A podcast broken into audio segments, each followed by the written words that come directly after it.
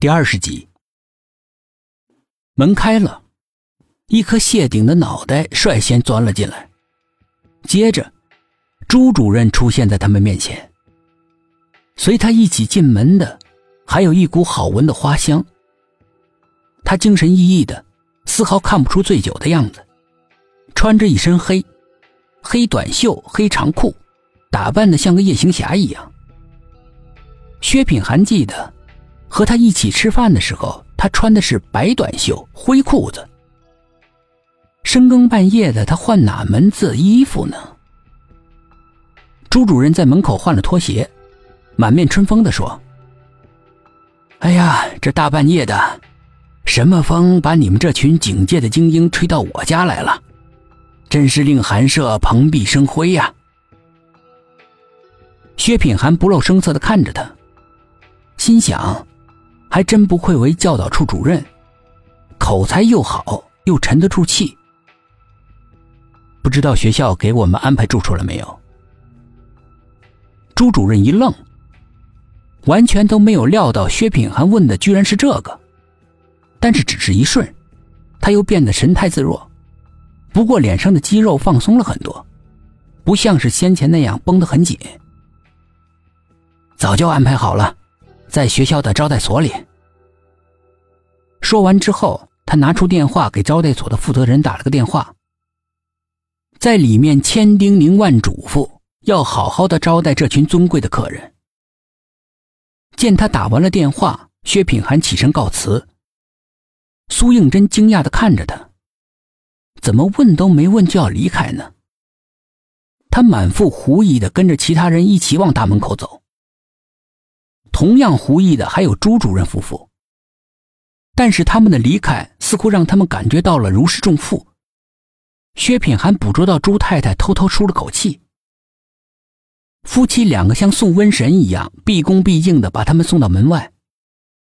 朱主任正要关门之际，薛品涵突然伸出一只胳膊抵住那将即将关拢的门，用寒冷彻骨的声音问：“朱主任。”你的裤腿上怎么那么多泥呀？朱主任一听，不曾防备，就像是被电击了一样，整个人彻底的僵住了。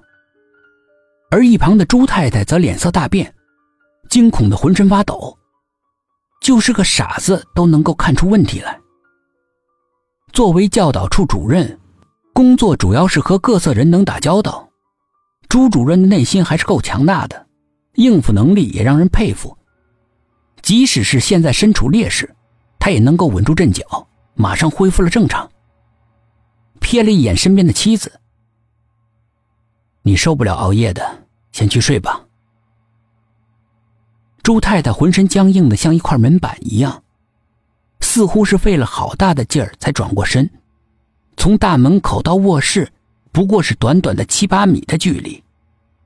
他居然像是踩在棉花上一样走得踉踉跄跄，打开了房门，跌了进去。随即传来“砰”的一声重重的关门声。苏应真都能够脑补出他惊吓过度瘫软在地上的情景。随着那震撼人心的关门声，薛品涵留意到朱主任的眉心不易察觉的微微一挑。我裤子上的泥吗？是我去学校的花圃里摘栀子花沾上的。半夜去摘花。朱主任摸了摸谢顶的头。哎，这毕竟是破坏绿化的事儿嘛，哪能光明正大的大白天去做呢？被学生看到了，我还要不要在学校里混呢？说完，他有些埋怨的朝卧室努努嘴。嗯，我们家那位喜欢。我有什么办法？他显露出一副疼老婆的好男人的样子。我们怎么没有看见你进来的时候手里有花呀？董一奇直截了当的问。这种丢人的事儿怎么能够让你们看到呢？我老婆一说家里面有客人，趁换鞋的时候就把花放进鞋柜里。我进门时，你们刚刚没有闻到花香吗？